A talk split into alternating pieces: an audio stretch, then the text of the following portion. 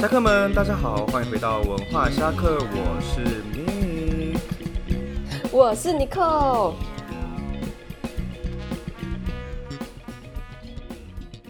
欢迎 Nicole 来上节目。那我们在切入正题之前，让 Nicole 来自我介绍一下。我叫 Nicole，我之前毕呃，我之前是读日文系，大学的时候。那我在毕业之后，我是先选择跑去美国，大概一一年左右的时间，然后之后嗯跑到日本去打工度假，然后最后又去了两年的英国打工度假，然后现在回台湾啦。哇塞，那等于就是你毕业之后四五年完全就是在国外诶。对我中间回来台湾都待一下下，就是算是就是哎处理签证啊，然后做个短期的派遣啊，顺便跟朋友聚聚一聚，然后就又飞了。那其实打工度假这件事情，相信对于很多侠客们来说，其实不是陌生的。尤其是像我读英文系，像 Nicole 读日文系，应该都会听到很多人说：“哇，我想要去打工度假、打工游学。”那其实打工度假对很多人来讲，其实是存钱跟学习语言的好机会哦。那今天我们就找到了 Nicole 来聊聊她打工度假的经验跟心得，因为她是实在是经验非常丰富。那首先我就想问，为什么会想要去打工度假？因为美美国的话，我不是打工度假，我是算是啊游学这样子。嗯哼，那日本的话，那个时候我的出发点是打工度假的签证，因为申请是不用钱的嘛。然后再来嗯是我可以利利用这一年的时间，然后去日本体验一下当地的生活，还有职场是不是真的适合我，是不是让我真的想要在那边继续发展，嗯哼，还是说体验就好？所以我觉得打工度假这个签证其实还蛮不错的，因为我不知道大家知不知道说，其实你一般申请工作签证，你是需要花很多钱，那雇啊主也要花对对对很多钱。嗯那所以说，呃，有这样子就是国家跟国家之间的一个打工度假的协议，我觉得算是对年轻人是很有帮助的。因为有的人可能说，哦，我以后想要在哪里，想要出国去哪里，在那边生活。可是你实际去之后，你会有很多的文化差异，跟当地的一些，比如说。呃，福利啊，社会福利什么的，是不是你真的想要的？我觉得嗯可以利用打工度假这个签证，好好的去体验一下短期的哦一年。对。对，这个还蛮蛮重要的。诶，那你当初在读书的时候，你就有想过说，诶，你想要往日本的方向走，跟日本的那边工作之类的吗？哎，就是我会读日文系，是因为我以前追星，我很喜欢就是日本的明星，啊然后我我觉得说有的时候人啊，对，就是有兴趣的东西，你会特别的，就是说你你想学日文的时候，你自己本身有兴趣，你有你喜欢的偶像，其实你学超快的。嗯，对，然后我那时候因为没没有实际去过日本，所以我我看了很多日剧啊什么的，我就觉得哇塞，日本的生活好像很棒哎。然后 我还我会去美国，还是为了日本哦，因为我记得日,、哦哦日本的人其实蛮崇洋的，所以你如果嗯，增加一点点英文的实力的话，在日本可能会更好发展。就就是因为这样的关系，所以我去去学了日文，然后跑啊去了美国。那你说，其实这美国这一年也改变我蛮多的。真的假所的？以对啊，所以我在去日本的时候，好像突然就觉得，嗯好像日本不一定是我第一选择这样子。所以你在美国生活了整整一年嘛？那你在美国生活的样子大概是什么？在那边有什么经验可以跟我们分享一下吗？我我我一开始就是蛮不不了解欧美的生活，因为我嗯就是生活太狭窄，我都一直在 focus 我的日本，所以那时候因为朋友的关系吧，然后又想到说，哎，我真的是蛮需要精进一下英文的这部分，以后在日本可能会比较好找工作，嗯，所以我那时候跑去找了代办，就是我人生中唯一一次找代办。因为我在去之前，其实我英文程度真的蛮糟的，我连自己要去什么地方我都不知道，我就跑去找代办。然后那时候，嗯，对国外的事情其实真的是什么都不知道，然后透过代办去叙述嘛。嗯。然后我我我是真真心觉得啦，就是如果你们大家是有有能力或是什么的，真的不要找代办，因为那时候我我在找的时候，他们大力的推荐美国，我就不知道为什么，他们就说哦，美国。签证很难申请啊，你先去申请看看什么的。然后哦。不然原本我我也是有预计，比如说英国啊，或是加拿大、这些，但嗯他们都觉得说那些都是你申请签证比较容易的。那那时候美国，比如说在谈论说，那你要去什么城市啊？你喜欢什么样就是地方啊？然后我只有跟他短短的讲了一句，我说我希望是会下雪的地方。结果呢，我的代办给我推了旧金山，然后旧金山几乎不下雪，他跟我说那边会下雪，然后我还很开心说啊好，那那好，那我要去旧金山，而且那时候我还要体验那个就是寄宿家庭，因为我就说哦，嗯。我想要跟就是美国人一起生活，就是住住一起，就是感觉有家的感觉。然后他就很说哦，那那真的要去旧金山，因为可能纽约这部分的那个就是寄宿家庭很忙啊，他其实也没有太多时间去照顾。嗯。对啊，就是这样的、这样的机会下，我就选了美国，然后也去申请了签证，就留呃学生签证又上，嗯，然后我就出发了，就是什么功课都没做就去了 就一句我想要下雪，就跑去了。啊，对，然后结果到到旧金山之后，我我的轰妈跟我说，哈，旧金山从来不下雪的啊、然后我就当下想说，哇靠，我这个代办真的是。很强，我去旧金山的时候，其实我那个轰妈对我真的很好。她你知道那时候我看到那个寄宿家庭的资料啊，我想说，嗯哇靠，我的轰爸轰妈七十五岁、七十六岁，是我要照顾他们，还是他们要照顾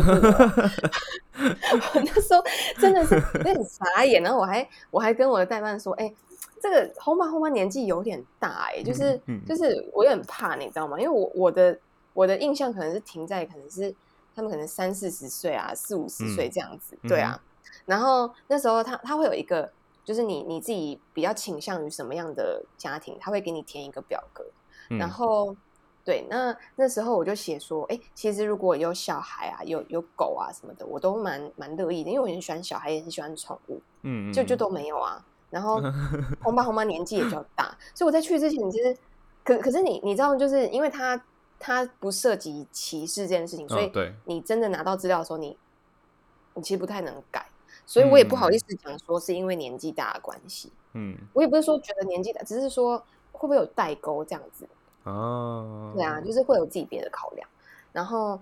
结果实际去之后，我就发现，哇塞，我的轰爸轰妈就是他们可能很早就退休，然后他们以前工作很努力，所以其实他们赚蛮多钱的。那就是啊退休之后的生活，他们在太无聊了，所以开始做朋友的推荐之下开始做这个寄宿家庭。所以那时候我去觉得还蛮好，就是我后妈又是虽然她七十几岁了，但她每嗯天都在跑趴，哦，真的假的？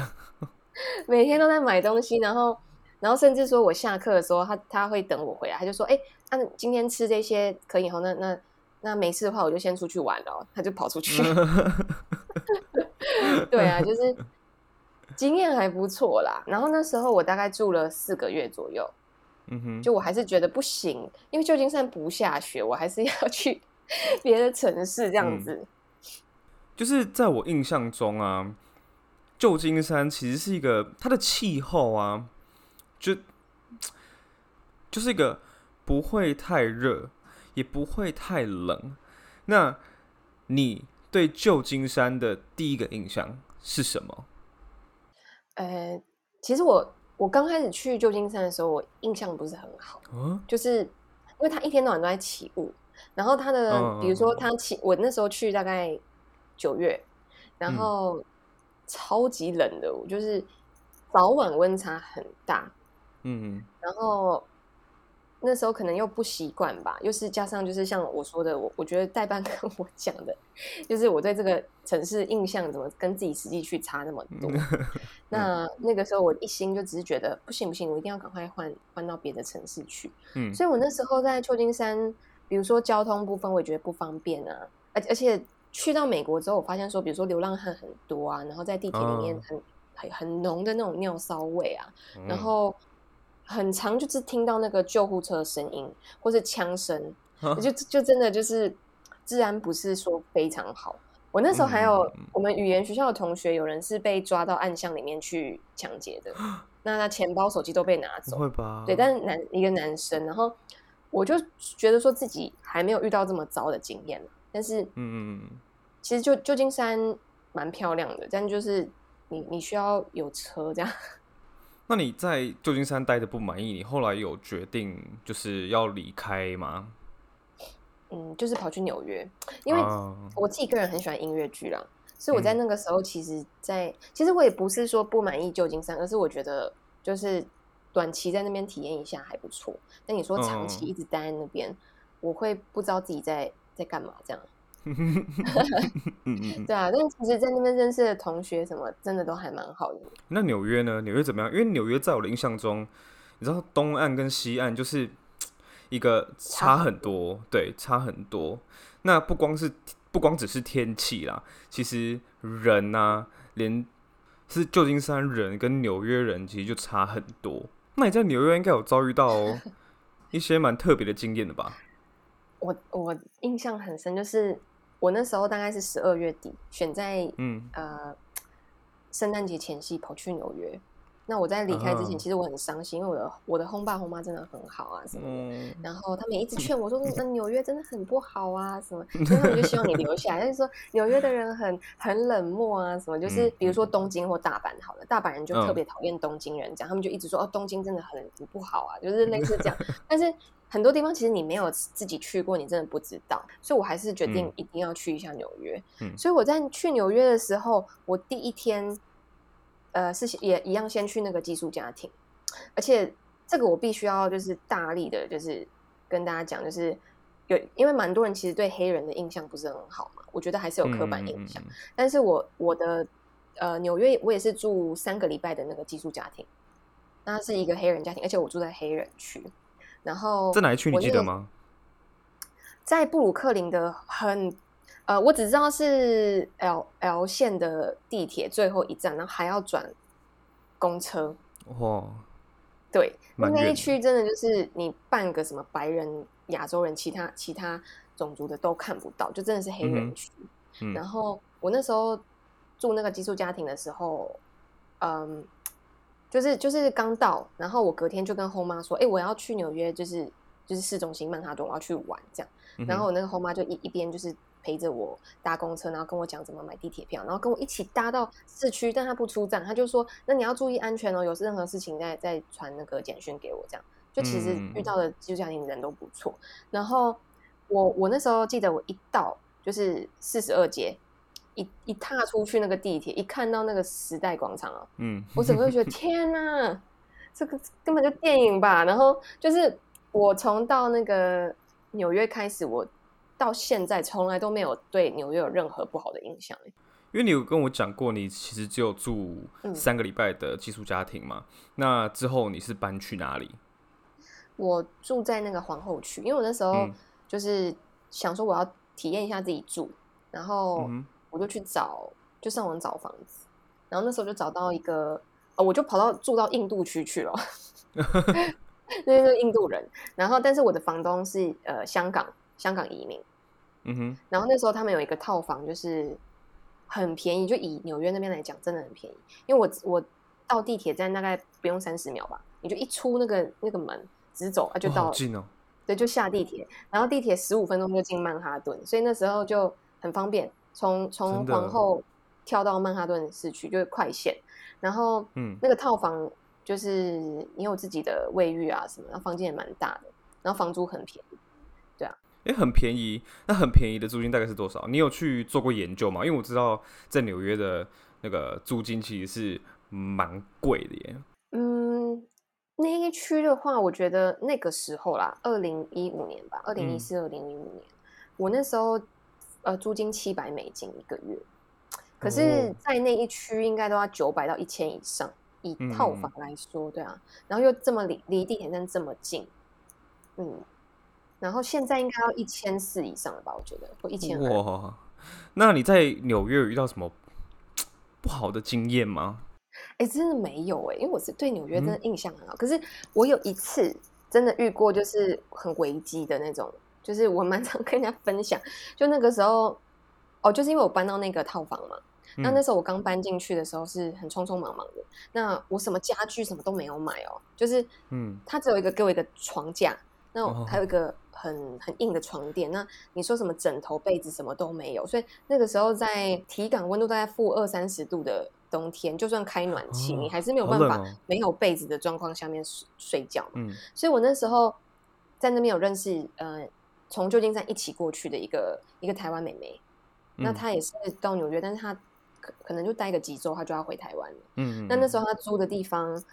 可以带访客，因为我那时候大概十一二点的时候，真的觉得不嗯行哎、我我穿羽绒外套睡觉，没有被子还是很冷，所以我就半夜跟他说怎么办，我会去你你那边借住一晚？然后所以我就第一次在刚去纽约的时候，大概过午夜吧，去搭地铁，嗯因为他们地铁是二十四小时，所以我就搭地铁嗯去找他。然后我在转转站的时候会经过那种就是地下道啊，就可能我、我什么线换什么线会走比较远这样。对然后我在换换的那个过程中，经过地下道的时候，就有一个黑人。虽然虽然我我我就是除了这个黑人以外，我遇到的都很好了。就是他那时候一个男生，然后贴我很近，因为他就突然走在我旁边，然后你知道我的脸颊旁边就是他的脸这样子贴贴着我看，贴啊，很近。对，然后那时候我就想说，诶，他想要干嘛？然后我就余光就是瞄到下面啊，他是拿着那个刀啊，不不是刀啦，那个枪。我居然拿枪对对对，啊！对我讲错，那个时候我就瞄一下，我想说，哇靠，就是嗯，我我要么就是现在就死哎、欸，就我那时候没有想到太多。然后重点是因为他也不讲话，我不知道他到底要什么，比如说他要钱啊，他要手机，他就讲嘛，我就给他，所以我就一直。当下我我其实呆住，我就我就继续走，他就继续跟着我。那时候真的没有想太多，然后我也没有没有特别拿开讯息跟我朋友说怎么办，因为我想说，哇靠，这个这个可能发不到一半，我大概就挂了。我不知道是他是看我没有任何的反应还怎么样，他就自己走掉了。然后他走掉之后，其实我有点紧张，我就往后往回看了一下，然后他也是边走边回头看我，然后看一看之后，他就后后面就走掉。然后我就上车，我上车之后我就跟马上跟我朋友说，我刚刚遇到这个，然后我朋友就说：“天啊，那那那就是你你刚刚我们很害怕。”我就说是有点紧张，可是其实因为我真的不知道他到底要干嘛。对啊，因为有的人是被抓进去，比如说你给我你手机，你给我你的钱、嗯或什么的，所以到今天这一刻，我还是不知道他到底当初要干嘛，好夸张哦。或者他可能没有看过这么冷静的人嘛。一般人可能看到枪就开始尖叫啊、跑啊什么的，嗯，但我就觉得，其实你跑没有用，但是那个是枪诶，你跑再远，让他射一下你就死了。就是说，你说不好的印象只有这一段，那其他嗯其实我都遇到蛮好的人。哦我刚刚说那个那个黑人区这个，我必须要讲一下这个小故事，就是我在那边住三周，嗯我是一个比较危机意识没有那么强的，除非遇到什么困难，我才会觉得哦天哪！所以我那时候坐地铁的时候，因为跟旧金山有时差，所以我在地大概下课的时候，其实应该是我在旧金山差不多要睡觉的时间，嗯哼，所以我每天下课的时候，我回回到寄宿家庭的时候，我在地铁上面都直接睡着。然后我还记得有一次我睡到总站，因为我就说我住在那个 L 线的最后一站，我睡到总站的时候，我是被一个就是也是一个黑人小哥哥叫起来。嗯，而且他他很生气，他就说：“你怎么会在地铁上面那样睡着？而且你这个包包这样子，你很容易被人家。”所以他一直念一直念，然后又跟我说什么：“你是到这一站吗？”我说：“啊，对，这是总站。”我就说谢谢他，就是叫我起来。然后到嗯我出站，他也是一直念。他说：“你这样子不行，你这样子东西会被偷。”然后我那时候就觉得他也其出于关心，然后一直跟他说谢谢。嗯然后他就一直跟我说：“你下次不能这样子，你在纽约地铁上面不可以睡觉什么的。嗯我说：“哦好了好了。”，然后那时候又是很冷嘛，就是十二月的时候，然后我在等公车的时候，我印象很深，因为那天真的好冷，而且还在下雪，然后比较晚了。嗯，然后我我那时候在排队的时候，其实排队这件事情很多次都是这样，就是我其实不管排哪里，排最后排中间。每次公车来啊，大家都礼让我先上车、欸，哦，他们都说你先上去，对。然后我上车之后还会有人让位，嗯哼，就是男生都会起来就说、呃这个给你坐这样子。那我那时候就觉得天哪，我好像就是黑人区的公主，就大家都对我好好。然后还有一次是，就是我我是真的很冷，所以我可能就在那边抖还干嘛的。然后我前面有一个就是身材比较比较壮的一个黑人妈妈，就转过来看我，然后开始跟我聊天，她就说你住在哪里？我就说我住在哪一站什么的。然后他就说你怎么会来这？就开始聊。然后我就跟他讲说，就是来这边语言学校啊，什么什么就聊起来了。嗯，然后因为他就一直说，你你们国家是不是没有没有这么冷？他就说我看你好冷哦，然后他就嗯站在我前面帮我挡风，哦，好温馨对啊，然后还跟我哦，说，对，还跟我说就是就是就是这边这边天气啊，可能要多穿一点什么的，就是很很温嗯嗯嗯馨啊。哎，你在美国纽约大约的花费多少？诶，就是一一个月的，一个月嘛，嗯嗯嗯，嗯，你撇除那个学费，因为学费你找代办真的就贵很多了，因为嗯。它毕竟要抽成。那租金我就七百了嘛，嗯，然后剩下的花费其实大概台币两三万左右，因为嗯。很多人都说大概出国不是一年差不多一百万嘛，对，以前啦，现在嗯。可能要更贵，但是那个一百万就是比如说三万是租金，三万是学费，剩下是生活费，所以其实嗯。差不多一个月要十万块，差不多了。嗯。那如果比较会花钱的人，或者说你又跑出去玩啊，或者你读的东西可能学费又更贵，然后你住的又更好，其实一年差不多要两百万。哦，哇塞，对啊，可是我我自己是一年花不到一百，应该是很省的耶。是就是蛮省的，对啊。对啊，对啊，嗯，就是你会有的时候你可以去找一些，比如说互惠的、啊，比如比如说那嗯个你做就那时候学校学校就有好像一些活动吧，你可以减免学费啊。嗯嗯比如说你介绍人家来啊，或是说你帮学校呃做一些文件整理啊，嗯，是没有钱的，但是你可以减免，就是每个月可能七折啊，学费七折之类的。哦，那你在美国旧金山跟纽约就是在那边读语言学校的嘛？那你之后又去日本的心理路程是什么？那个时候其实会促使我赶快出国，是因为我自身的家庭关系啦，嗯在台湾有点压力，所以我那时候觉得说啊，不行不行，我一定要赶快就是赶快出去。可是因为那时候嗯原本，因为我这个人是比较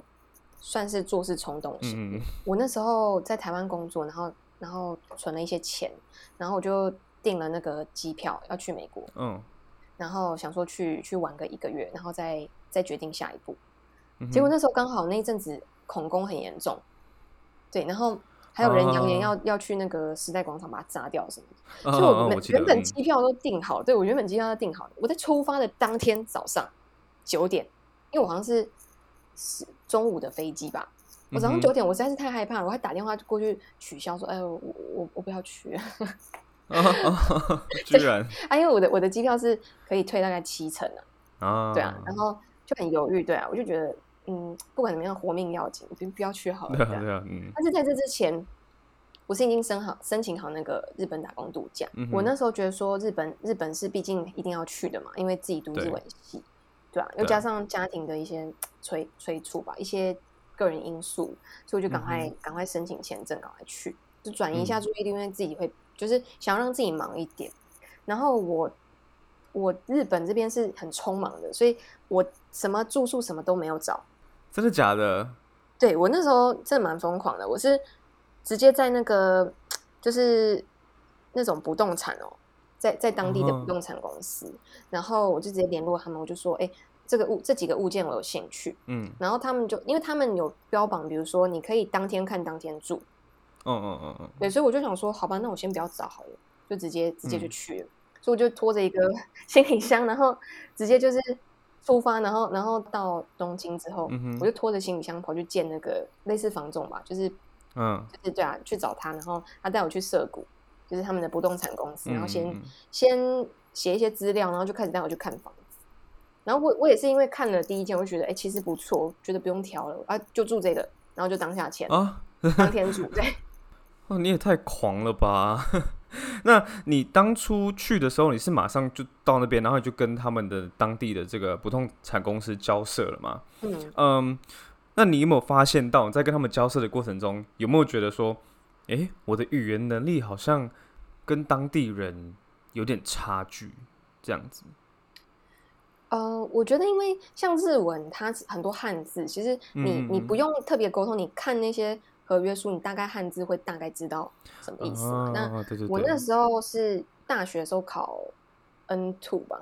嗯就是 N one 是最高，嗯嗯，那我没有去考。然后我到当地的时候，因为平常我就说，因为追星跟大量看很多日剧啊，其实我觉得我自己听说还行，听嗯可以说可能就是要就需要练习。嗯嗯嗯那我那时候，呃，我就教大家一招，对啊，在日日本这边，因为你你不管听不听得懂，你就一直嗨嗨嗨，就就你再嗨过去，他们就会以为你懂了。那其实你最后就你大概大概知道他的意思就好了。那如果你真的不知道的话，你其实可以再问一次。嗯然后那时候在在签约的时候，其实如果他讲的东西太快或是听不懂，你就嗯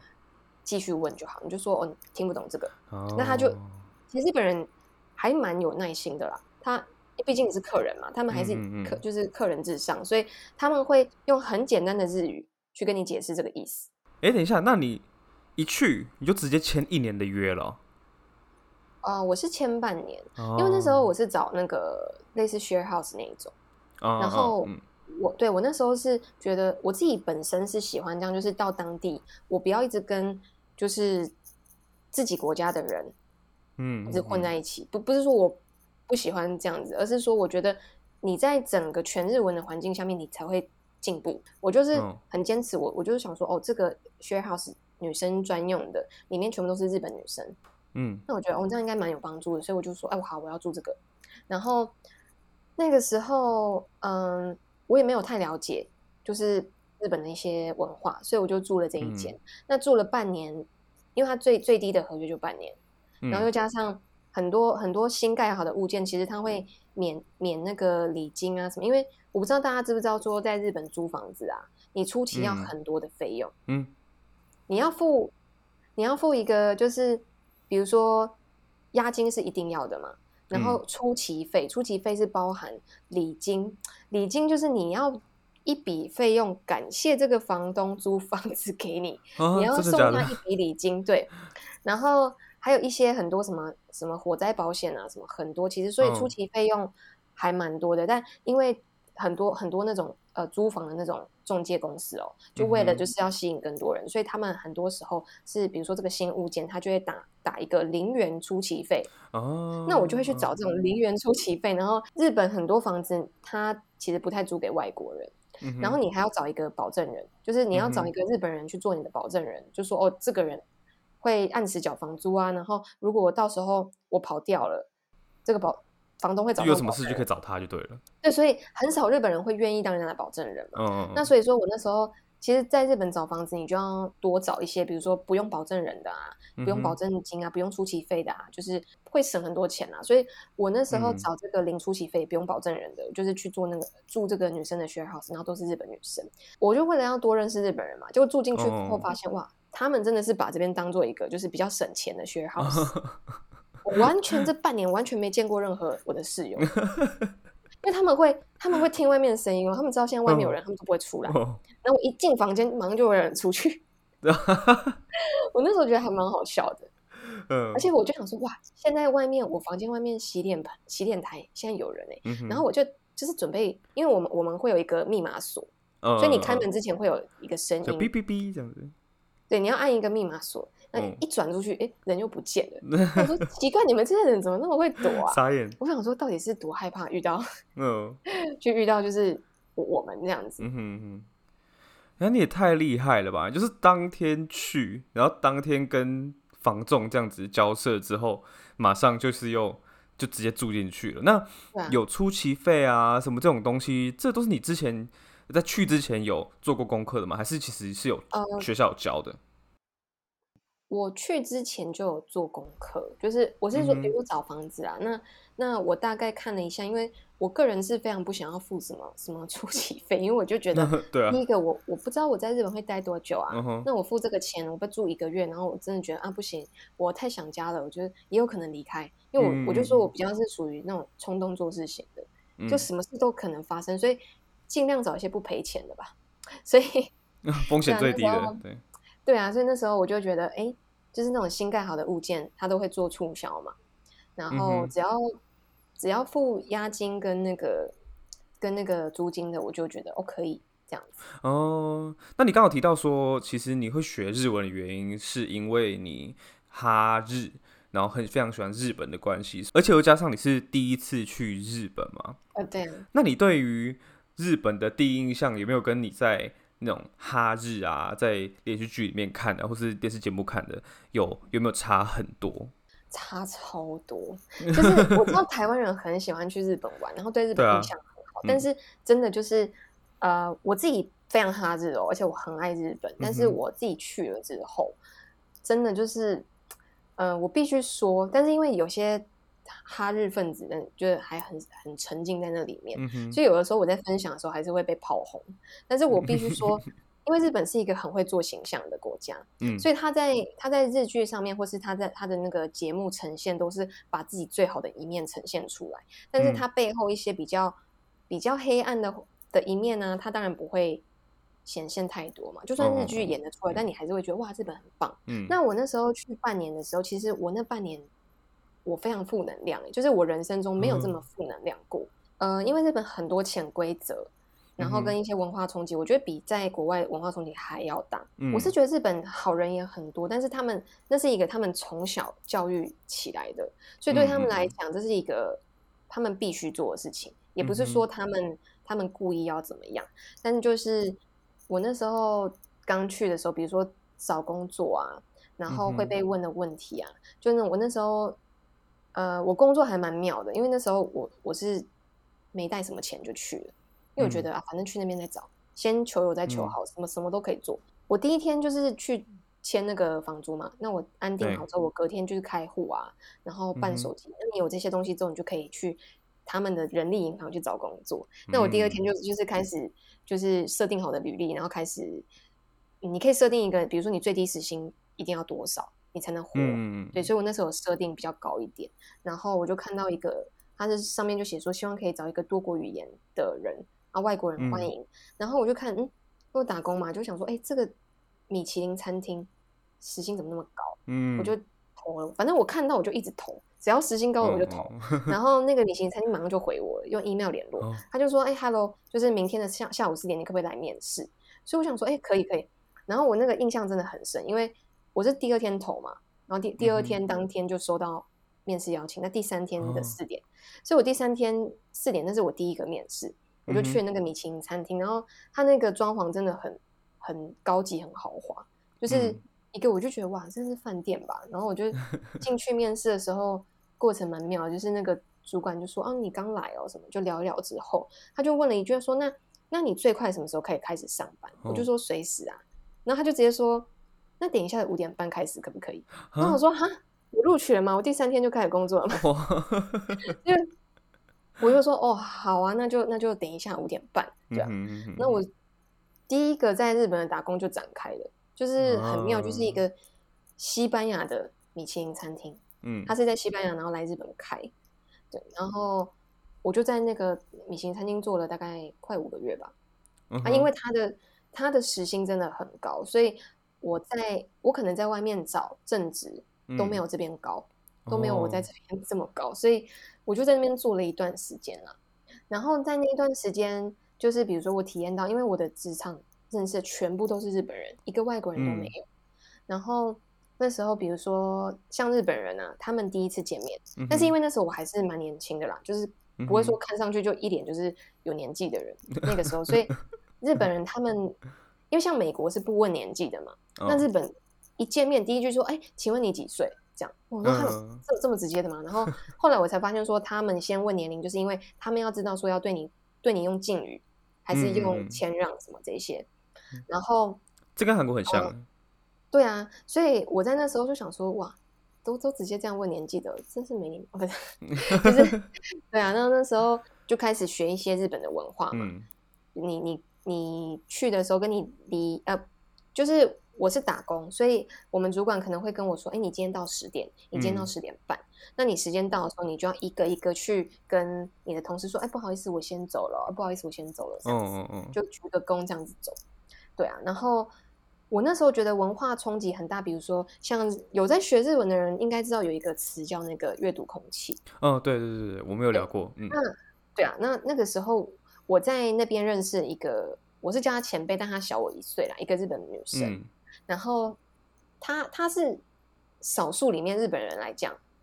比较不不客套的，讲话很直接的，所以她还蛮常惹到其他人，啊，其他人就就 对他印象不好。我蛮喜欢跟他聊天，然后他也很喜欢跟我讲日本的一些就是职场的一些潜规则，就像是这个我刚说的那个那个阅读空气。对，那其实阅读空气我自己有体会过几次，就是你的主管或者你的同事其实有对你不爽，但他不会直接说，他会用各种的一些情绪的发泄，或者说。你会觉得就是跟平常不太一样，你你会觉得怪怪的，但你真的不知道该怎么讲。然后你问呢，他们也不会直接说，就是一个你必须要自己去观察你做错在哪里，然后你自己去改了之后，你就发现哎，好像回到像以前那样子。那原来我是做错这边这样子，对啊。但是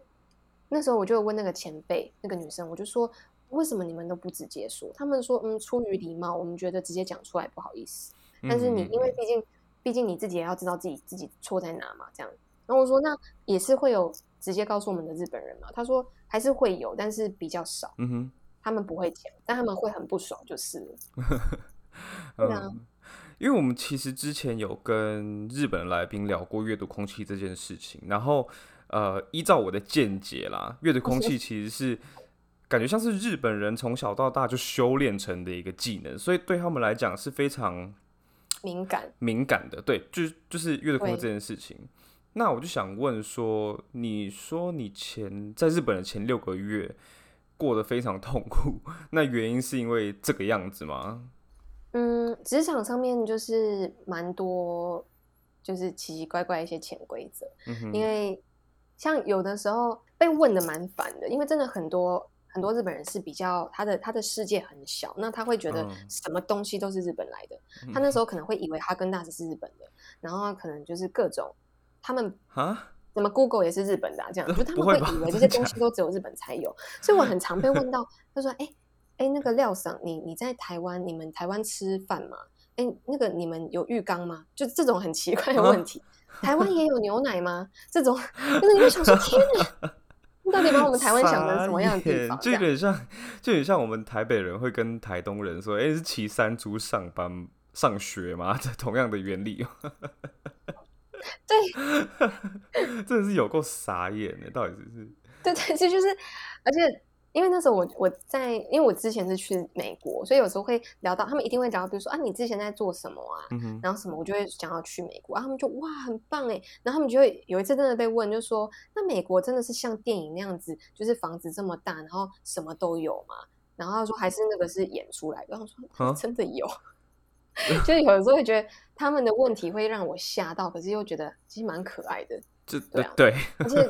有一次是是我记得有一个男生，他很喜欢迪士尼，然后他就跟我说：“哎、美国迪士尼怎么样？”然后我嗯就跟他讲，我就说：“哎、美国的迪士尼很大，不会像日本这样子很挤啊。”然后，然后我觉得，呃，就是比较比较好玩呐、我自己觉得，因为日本可能是因为人太多了。结果那嗯时候我就我只是好心一句，我说：“哎、你可以去看看，因为我觉得你那么喜欢迪士尼，你可以去看一下，因为毕竟迪士尼是美国开始嘛。”嗯哼，结果他他回我就说，呃，不要好了，因为美国的迪士尼，哎，美国的米奇是讲英文，我觉得讲英文很奇怪。我想说啊，啊，是我觉得很好笑。对啊，好可爱哦，太可爱了。对啊，然后嗯，然后还有就是文化冲击，比如说呃，我自己啦，自认为可能嗯会带一些就是自己个人的文化给他们。那我那时候跟一个日本男生就是聊得蛮开心，因为他他自己就是很好奇国外的生活。那有一次下班的时候，我只是跟他说：“哎、就是就是我先走了。”然后我就跟他 high five 一下，然后他嗯就跟我说：“哦，no no no no。”他就说：“不可以，不可以。”我说：“什么不可以？”他就说：“呃，就是他不不跟女生击掌的。”我说：“啊，嗯什么意思？”然后他就说：“呃，你不会懂的，这是我们日本的一个文化。”嗯他说：“他说就是廖赏可能觉得 OK，可是我不行这样。”然后我那时候有点尴尬，我说：“哦，好，对不起，对不起。”太尴尬了吧？对啊，就是职场上面有很多东西是去了之后才知道，或者有时候我觉得他们也不知道这个讲这句话的背后的意思啊，就可能会被讲说、啊，不愧是外国人啊，不哦愧是台湾人这样。嗯就是他们可能觉得说，嗯，就是会会讲出这番话的，不愧是外国人，那不懂不懂他们日本一个职场的一些规则嗯。对啊嗯嗯嗯，了解了解。诶，那你之后六个月之后，你搬出去离开了那个工作环境之后，呃，又是一个怎么样的经验呢、我搬出去的时候，哎，我是在那个，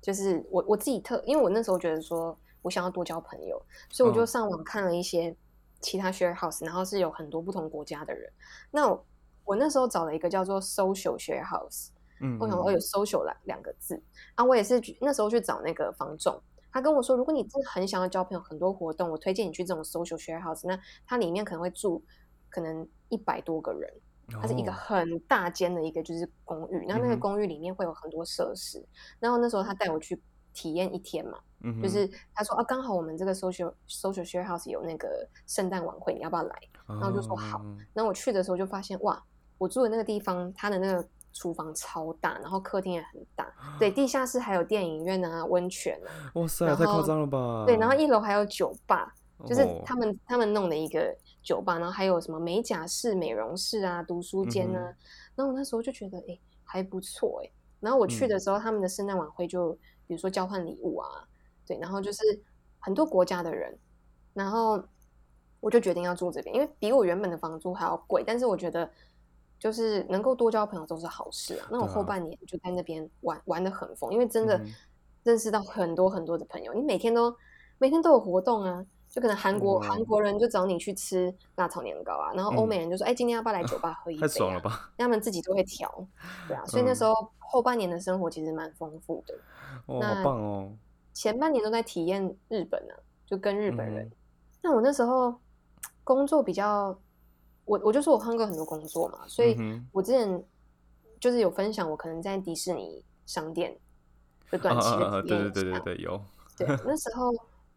呃还有去就是百货公司啊，那所以说我会会跟他们一起在百货公司新训啊。那你、大家都知道说日本人不是很呃在服务客人这一块很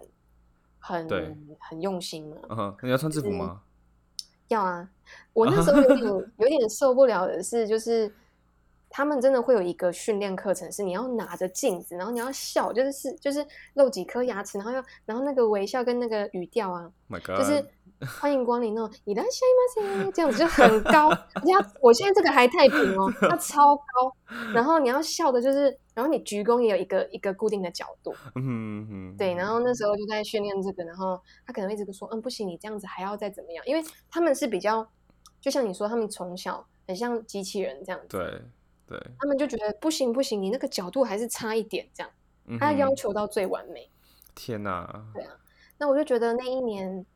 我体验到蛮多的。然后像迪士尼这边，我就觉得 蛮有趣的，就是你不能跟客人直接说这个东西没有了。啊，对啊然后你也不能说什么欢迎光临什么的，你要说欢迎来到梦想国度这种，好中二，对对，超中二。然后他们的他们的训练还蛮好玩的啦，就可能他就会说，如果今天有人问你说、哎这个这个熊怎么没有了，嗯哼，可是你不能跟他讲说 就是缺货这种话，就不能直接讲。还跟他说哦，现在现在这个小熊它去那个度假、啊、去旅游了啊，那他可能 太可爱了吧？你要编一个故事。所以那时候我就觉得天哪，我在这边好像有点不太适合我。那时候就觉得，嗯，就是我短期体验了一个月，我就觉得不行不行，我真的觉得要换，我好像不太适合，就是这么做作，嗯，也不是做作，就是太可爱的东西好像不太适合我。那你对日本生活的整体评价一到十分的话，你大概会给几分？嗯，我会说，呃，我觉得那边的生活品质很好，嗯哼，然后我觉得还我蛮喜欢的，但是我觉得整体生活很难评价。那你说生活跟工作分开的话，生活我会给嗯十分，因为他生活品质真的蛮好的。嗯，对，那工作可能三分四分吧。对啊，因为因为有太多东西要去适应了。嗯然后有的时候你就像 SOP 这种东西，比如说之前我有问过我比较好的那些同事，就是嗯像像比如说其他国家，你可以有自己的做事风格，你可以跟主管说，我觉得这样子做会比较快。但是因为日本人是一个很像机器人的的国家嘛，嗯他告诉你怎么做，你就必须要怎么做。他不能有这以外的事情发生，他会觉得说不行，因为以前我们没有人这样子做过，可能会有其他的风险存在，就必须要照这个 SOP 这样子。哦，我那时候遇过比较夸张的是来打工的新人，他连走路都要算几步。啊他说：“我、从这边到这边要走几二十八步，啊，到这边就要停顿，然后转身，然后再算几步这样子。”我想说，我的天哪，啊 太夸张了吧？很多各种很很文化冲击就在这边了。嗯嗯，那工作的部分其实能够理解啦，就是如果你不习惯的话，的确是要花很多时间去适应的。但是生活这部分，我就必须说我百分之百同意，因为我其实我去那边住过对我去那边住过大概一个月左右，然后那边真的是非常非常的舒服，但是工作真的就是 要另当别论了哈。对啊，就还有一个一个小小的那种交朋友的文化，我可以嗯分享一下，嗯就是我那时候第一次跟我就是打工的那个女生前辈出去的时候，嗯哼，然后那也是我第一次知道，就我那时候因为台湾人其实你就大概打扮一下，化个妆，你就出去见面了。就我那时候看到我那个前辈啊，他还特地去弄头发，然后打扮的就跟平常差很多。我那时候吓到，哇啊，他看到我他也吓到，他想说：天哪，你怎么会就是这么？我也不是没有打扮哦，就是他可能嗯觉得说，哎、你好像跟平常没有什么特别，就稍微嗯再打扮一下。嗯然后那时候我因为我看到他的表情是有点吃惊，所以我就想说，哦，我当然也吃惊，因为我想说他打扮好像是要去参加什么婚礼还是什么的，嗯很夸张那样。然后我们就稍微尴尬了一下，然后然后我就问他说，哎，我说哇，你打扮的好好漂亮，好用心哦什么。然后我们是到餐厅吃饭的时候才开始分享。那因为他说我是外国人嘛，嗯他就跟我讲，他说可能我不知道，因为他说像日本女生在交朋友的时候，我不知道男生啊，我没有特别聊这一块，但是女生他们这个我有体验过，因为你在跟一个女生在讲话的时候，她会从你的头打量到你的脚。那他这一部分就是在评估说，比如说你用的东西跟他是不是合的，你跟他讲话是不是就是有共鸣，他会去嗯打量你全全部。那我觉得这一点我其实蛮不舒服，因为每次被打量的时候，我就觉得干嘛？我用的包包怎么了？对啊，然后，然后那时候那个那个前辈他就跟我说，就是除了打量，那他觉得说，哎，你可以就是嗯交流的话，那他们在第一次见面的时候，他们是会因为他们尊重对方，他们会去盛装打扮，嗯哼，以示这个尊重这样子。然后我嗯那时候就跟他说，哦，对不起，我不是不尊重你，只是 台湾没有这样的习惯这。真不愧是外国人呢，这真不愧是台湾人，这样子可恶，还害我害我花了钱。傻眼。对啊，嗯那之后他那时候有说哦，他说哦廖长就是比较直接，他就松了一口气。他说他其实跟就是外国人交流会比较轻松，而且他说我是他第一个外国朋友，感觉比较较可以讲真话了，这样。嗯然后我我也蛮开心，因为我其实还是不知道他到底是客套还是真的这样子觉得。嗯哼嗯哼对啊，然后他们也会常常讲的，就比如说日本人跟日本人之间有一个一道墙，就是哦我们就算是他们交往的那种男女朋友，也是那道墙是不能轻易跨越的。对啊，就是他们的一个互相尊重的文化。嗯哼嗯哼嗯，所以我觉得如果未来有交到日本朋友什么的，就是你可以出出去见面，真的可以盛装打扮一下，这样。哦，你讲到这个，我就想到前几个月，我 IG 有个朋友就分享了一一则，他就说他那时候去日本参加一个朋友的婚礼，然后就是日方跟呃台湾这一方，那台湾这一方呢，照片就是嗯。还好，女生就是当然就是一点打扮嘛，然后穿个小洋装这样有的没的这样子。可是日本那一方完全就是盛装打扮，完全就是头发弄得非常漂亮，然后等配件服饰全部都弄得完全没有任何的，就是完美，你知道吗？真的超夸张。所以侠客们如果有日本朋友要出去见面的话，记得要盛装打扮一下，好不好？Hello，侠客们，没错，这就是这一集的结尾。那呃，因为我们实在跟 Nicole 聊得太开心，然后他也非常会分享他在呃美国玩，在日本打工度假，在英国打工度假的故事了。然后我又是属于那种非常舍不得把一些细节就是剪掉的人，